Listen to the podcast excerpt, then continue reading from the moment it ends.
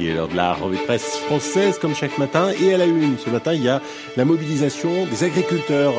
Il y a un changement historique dans la grande distribution, ma chère Julie, ça va vous intéresser. Et d'alimentation, on en parle aussi ce matin dans le Figaro. Mais là, pas de lapin, non, euh, c'est de poulet dont il est question. Today's story, Neil, is about a food that a lot of people around the world eat for breakfast.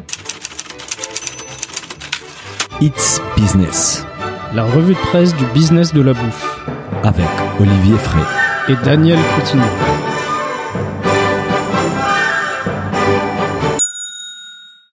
Bonjour à toutes et à tous et bienvenue dans ce nouvel épisode de It's Business, la revue de presse du business de la bouffe. Je suis comme d'habitude avec Olivier Fray qui s'est garé avec son food truck à l'extérieur du studio. Bonjour Olivier, bien garé? Salut Daniel, bonjour à tous. Ouais, Ouais, trouvé bien garé. euh, c'est un peu calme à Paris aujourd'hui. hein. Bah maintenant les food trucks, il faut trouver un nouvel usage. Hein. Bah ouais, il faut bien, il faut bien. Aujourd'hui Olivier, on va parler de la disparition des food trucks, de la Chine qui risque de bouleverser les marchés mondiaux du lait et des grands marchés, nouvelle enseigne des Invivo et 2MX qui proposent une approche intéressante dans la distribution. On parle également d'une étude autour du quick commerce, des Patagonia, une marque des vêtements engagés qui se lance dans l'alimentaire, et de la hausse du prix du melon. On commence tout de suite avec un concept qui était très à la mode il y a pas très longtemps. hein. C'était sur les échos. Mais où sont passés les food trucks? Alors Olivier, les food trucks, inspirés d'un concept new-yorkais, ont envahi les villes françaises ces dernières années. Mais apparemment, ces camions ne rencontrent plus la même popularité aujourd'hui. Oui, vous l'avez peut-être remarqué, hein, vous aussi, on trouve de moins en moins de food trucks dans les vrai, hein. villes. Hein. Ouais, ouais. Avant, avant de, de- de lire l'article, je m'étais pas rendu compte, mais finalement, oui, il y a plus de food trucks. T'as oublié, euh, t'as oublié que ça existait, hein, peut-être. Hein, mais euh, effectivement, euh, à Paris, on a eu un peu euh, un- une espèce, Boom. de, une espèce Ouais. de mode euh, il y a quelques années. C'est vrai. Et le, le concept en soi, il était à la mode il y a un peu moins de 10 ans. Hein, euh, C'est 750 food trucks qu'on- qui ont été recensés en France par Gira Conseil. 750, c'est quand même pas mal. Ouais, alors je pense que là-dedans, euh, ils ont pas mis les traditionnels camions à pizza qu'on trouve souvent dans Ah les villages et tout ça. Sinon, on euh, serait à tu 7500 vois, là. je, ouais. pense- je pense que ça rentre C'est pas plus dans, dans food les trucks food que trucks. nouvelle génération. Voilà, Ok. c'est les food trucks qui font des burgers, des trucs comme ça. Ok, ok. Et, et désormais, euh, le nombre de food trucks en France est estimé à environ une soixantaine par le même cabinet Soixantaine. Gira. 750 à 60, c'est moins des 10%. C'est Ouais, ouais, ouais, mais, mais effectivement, tu, tu vois, euh, euh, il y avait Oui. des emplacements euh, qui étaient réservés aux food trucks dans Paris, euh, sur certaines places, euh, il y en a plus. Alors peut-être que c'est aussi le développement des des halles, euh, tu, tu vois, où t'as plein de food courts, Food euh, court, oui, qui mais a se pas- sont développés. Il y a pas tant que ça. Qu'est-ce que l'article dit? Comment il explique ces changements en fait? Alors pour le, le cabinet Gira, il y a, Ouais. il y a trois, trois raisons hein, en fait à cette baisse. Première raison, les restaurants ont brandi l'argument de la concurrence déloyale. Bah oui, le- les restaurants ils payaient un loyer et les food trucks payaient une petite redevance. D'accord. Les municipalités qui voulaient pas de camions dans les villes. Oui. Bon, ça on peut l'entendre Ouais. aussi. Après, je comprends, évidemment, si on est dans un, euh, on est, je sais pas, rue Montorgueil, les mètres carrés coûtent très cher, etc., Mm. euh, et on débarque avec un food truck, ça peut poser de problème. Mais il y a des coins quand même dans les villes qui sont pas très bien servis par l'offre des restaurations, donc là, les food trucks, euh, il a un intérêt. Ouais, ouais, dans, dans certains endroits, sur certaines places, euh, il y, a, il y a encore de la place pour les food trucks. Hein, mais Oui, il y, a, y aussi euh, trois, troisième raison, c'est une réglementation très contraignante hein, d'après d'après le cabinet. Hein. Ok. Et, et, bon, dans le détail, par exemple, euh, à Paris, le concept, euh, il a fait un peu pchit, hein, à cause Ouais. notamment de plusieurs bâtons dans les roues. Oui. La redevance y est jugée trop chère, Ah. les emplacements inadaptés. Et les propriétaires de food trucks font face à des difficultés de fonctionnement, a priori, comme par exemple l'obligation de venir avec son propre groupe électrogène. Ah ouais, quand même. Donc euh, c'est vrai que euh, logistiquement, c'est un vrai casse-tête, quoi. c'est c'est probablement un peu compliqué. Ouais. Euh, dans Paris, en tout cas, on en voit encore quelques-uns à la Défense, par exemple, tu vois. Ah mais, ouais, euh, j'y vais pas souvent, mais moi non oui. plus, mais de temps en temps, tu, tu en vois. Et, Ouais. et en fait, euh, la, la mairie de Paris, par contre, elle se défend, elle explique que du fait de la concurrence de l'offre de restauration classique, qui est importante à Paris, le marché est relativement limité pour ces camions de restauration. Oui, oui. Elle Mais- dit, dans les faits, en fait, finalement, les food trucks euh, se sont rabattus en fait sur la banlieue euh, parisienne où les règles sont un peu moins compliquées que dans il y a Paris. plus de place, quoi. Ouais. Il y a probablement plus de place, Mais j'aime peut-être euh, ouais, j'aime- une redevance moins chère aussi. Peut-être, et je me demande si en région, il y a peut-être pas aussi plus besoin, j'en sais rien.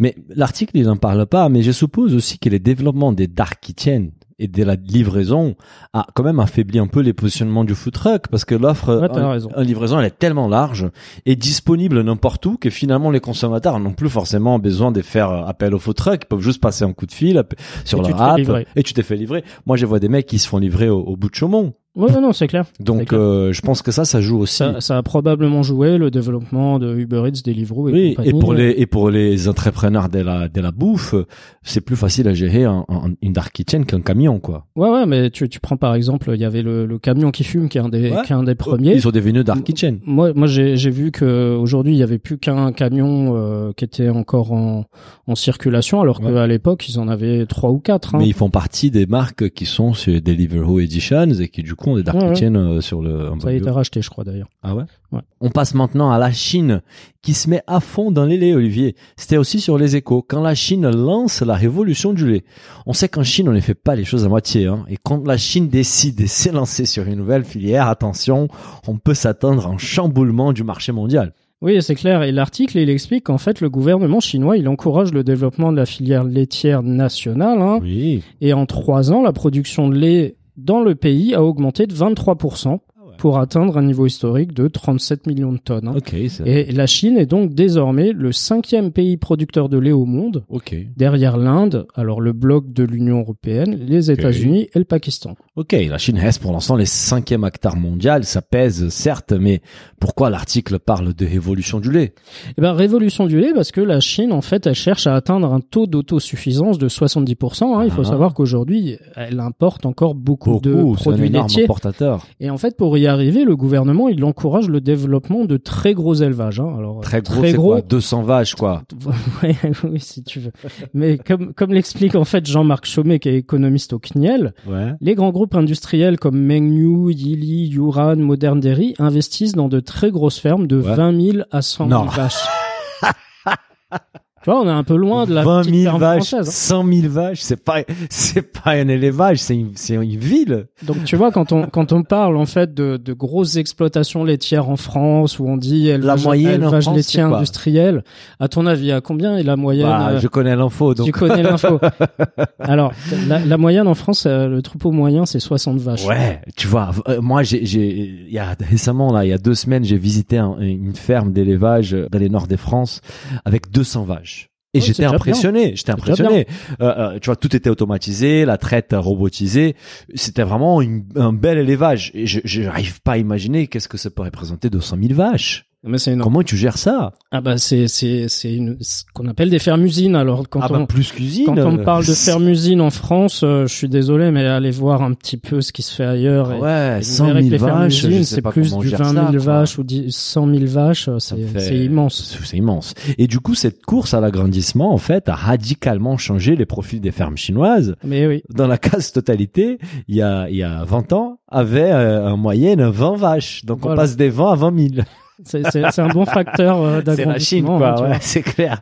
Et apparemment, en 2020, 43% du troupeau laitier chinois était dans des fermes des plus de 1000 bêtes. Ouais, tu vois, c'est En c'est France, hein. est-ce qu'on a des fermes des plus de 1000 bêtes? Je pense Bah, pas. bah, dès Très que, peu. Dès qu'on en parle, euh, dès qu'il y, a- il y avait la fameuse ferme des mille vaches, euh, tu vois, qui, a- qui a fait beaucoup parler. Donc, euh, chez nous, on, on a peut-être quelques-unes qui sont regroupées euh, Ouais. les unes à côté des autres, mais on a très peu de cette taille-là. Wow, impressionnant. Donc, euh, et là-bas, c'est petit, hein, du coup. Hein. Tu vois, c'est la 1000 moyenne. Pour eux, c'est petit. Et en fait, ce qui se passe, c'est qu'en quelques années, les, les groupes chinois euh, Yili et Mengniu, qui sont, sont devenus en fait des géants du lait, Ouais, hein, avec des, bénéfices euh, euh, locaux, en forte ouais. croissance. Ouais. Ils sont classés respectivement 5e et 8e au niveau mondial en termes de chiffre d'affaires. hein. Ok, hein. Et par contre, contrairement à des géants laitiers mondiaux comme Lactalis ou Nestlé, euh, ces, ces groupes-là, eux, ils exportent pas. C'est Ah juste pour le marché national. Ah ouais. Euh, La Chine est déjà le premier importateur mondial des laits, mais attends, la consommation des produits laitiers en Chine demeure relativement faible. Hein. Oui, oui, c'est faible. Autour des 30 à 35 litres de lait par habitant et par an, trois fois moins que la moyenne mondiale et dix fois moins qu'en France. Il y a encore du potentiel en Chine. Donc c'est un marché très intéressant en fait pour les C'est un- acteurs C'est mondiaux, un marché très intéressant pour les acteurs mondiaux. qui mais- offre un potentiel de croissance euh, énorme. Oui, mais le problème, c'est que s'ils développent la production nationale, ils Il y vont aura moins plus importer. Bah ouais, bah voilà. Et donc c'est normal que les principaux fournisseurs du marché chinois regardent l'évolution de la situation comme l'effet sur le feu. comme le lait sur le feu. Les, les sur les feux, les laits sur les feux. On avait bien travaillé les textes et finalement, je l'ai dit pas bien. Olivier, on passe maintenant à un concept assez intéressant dans la distribution.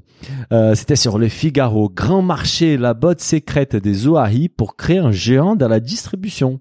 Olivier, on connaît l'appétence hein, de Monsieur Zohari pour la distribution. Comment il compte cette fois-ci innover avec les grands marchés?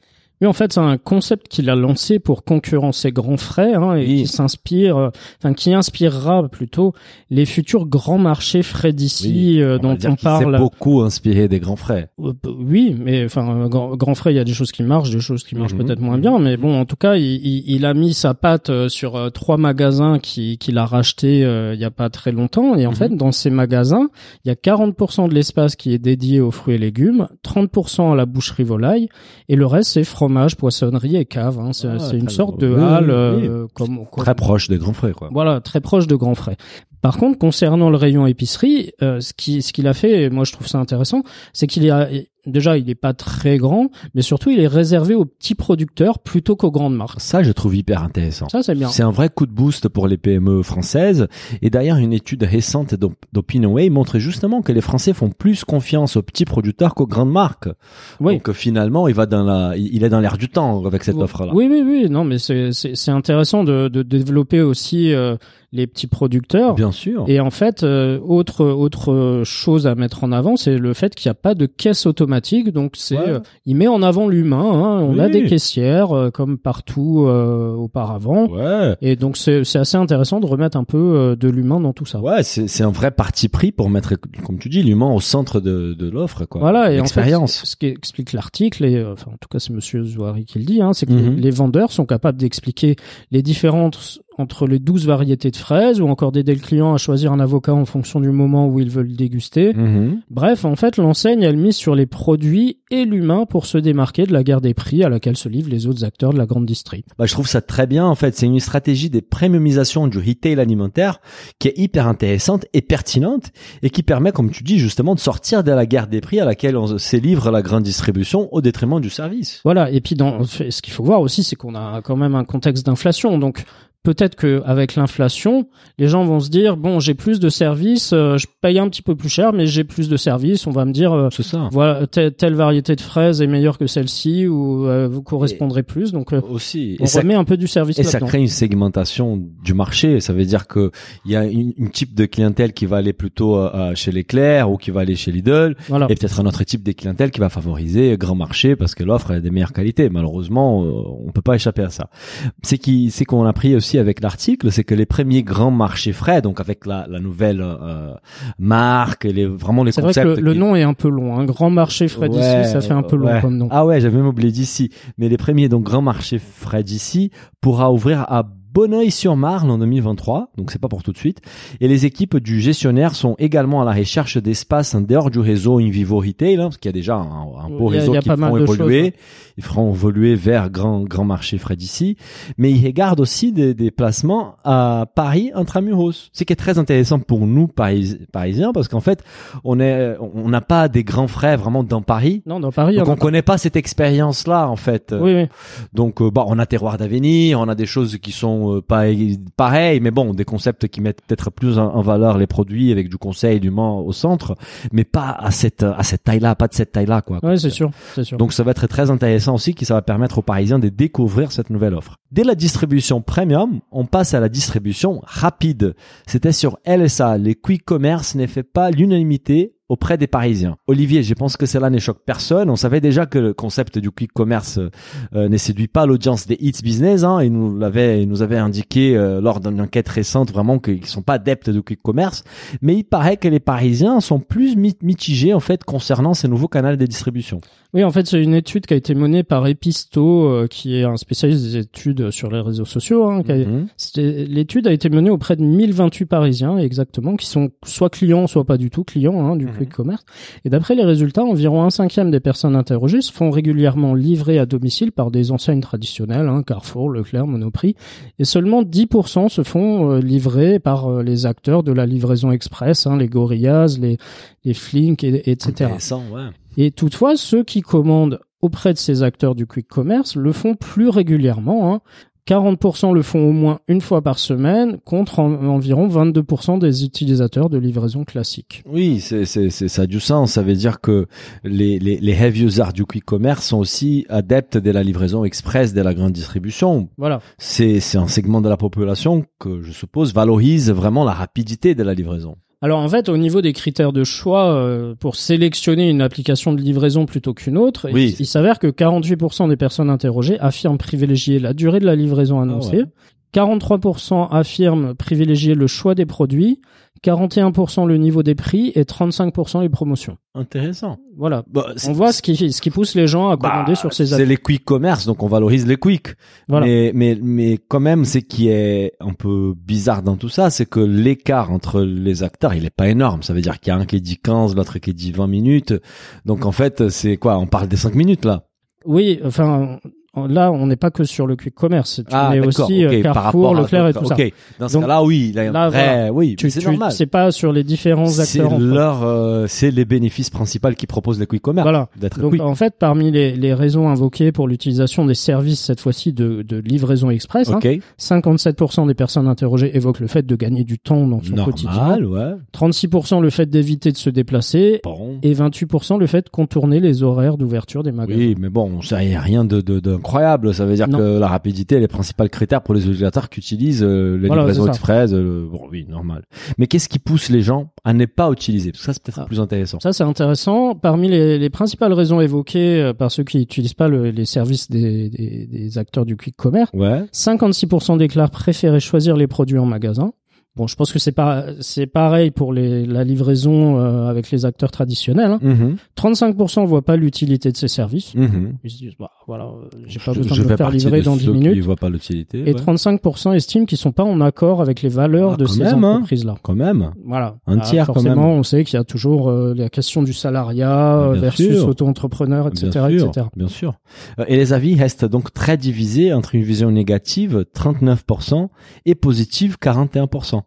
Euh, si les côtés pratiques de ces services est largement accepté, les Parisiens y voient aussi des conséquences négatives, comme tu disais, sur l'emploi, l'environnement et la qualité de vie dans les villes. C'est qu'on commence à déjà à remarquer. Et on voit aussi qu'il y a certains endroits où quand quand il y a euh, un dark store, euh, ça pose problème parce qu'il y a beaucoup de scooters qui viennent Si, euh, si, bah, il suffit d'aller voir. du bruit. hein. Moi, une fois, j'étais, je me suis posé devant un Pokawa dans les 17e arrondissement et franchement, il y avait une cinquantaine de motards et c'est vrai que ça pose un problème logistique, quoi. Les voitures peuvent pas passer, ça- les gens ça passent- fait du bruit. et ça fait du bruit, de la pollution, etc.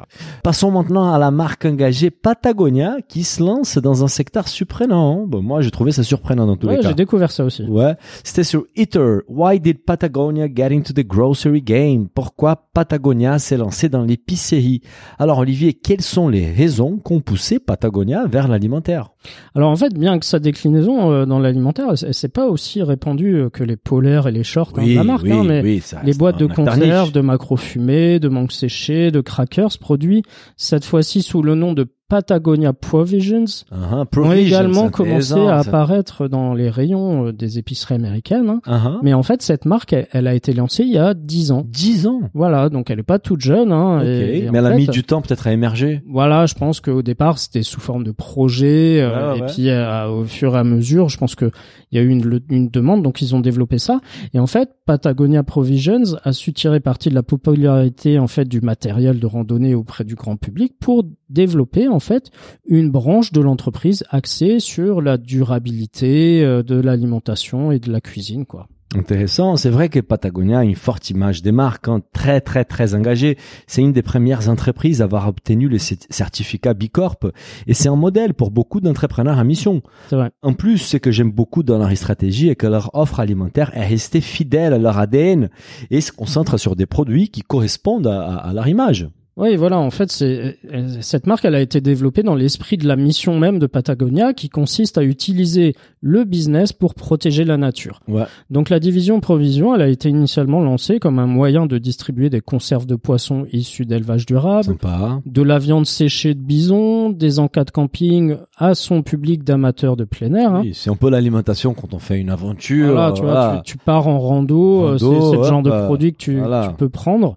Mais l'entreprise, elle s'est aussi rapidement rapidement transformer en quelque chose de beaucoup plus grand et plus ambitieux, en établissant par exemple des certifications officielles pour l'agriculture biologique régénérative, Wow. comme ils disent, et en collaborant avec des ONG pour aider les agriculteurs à adopter des pratiques plus respectueuses Ah ouais, ils sont allés loin, hein, mais c'est sympa, ça reste cohérent avec la mission C'est de la marque. intéressant et effectivement pour un acteur de la mode euh, Ouais. ou de l'habillement d'être présent euh, aussi dans l'alimentaire avec cette notion de d'entreprise bicorp etc qui veut faire des, des choses durables contre le réchauffement climatique, la surpêche et Franchement, c'est c'est pas mal. C'est très bien.